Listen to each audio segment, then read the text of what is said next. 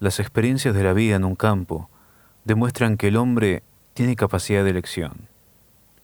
Los ejemplos son abundantes, algunos heroicos, los cuales prueban que puede vencerse la apatía, eliminarse la irritabilidad.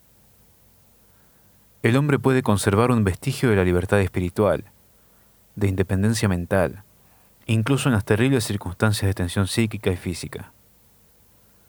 Los que estuvimos en campos de concentración, recordamos a los hombres que iban de barracón en barracón consolando a los demás, dándoles el último trozo de pan que les quedaba.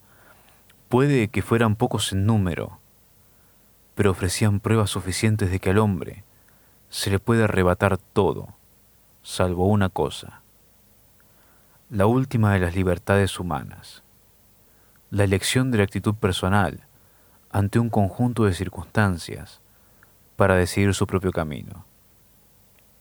Y allí siempre había ocasiones para elegir. A diario, a todas horas se ofrecía la oportunidad de tomar una decisión, decisión que determinaba si uno se sometería o no a las fuerzas que amenazaban con arrebatarle su yo más íntimo, la libertad interna, que determinaban si uno iba o no iba a ser el juguete de las circunstancias, renunciando a la libertad y a la dignidad, para dejarse moldear hasta convertirse en un recluso típico.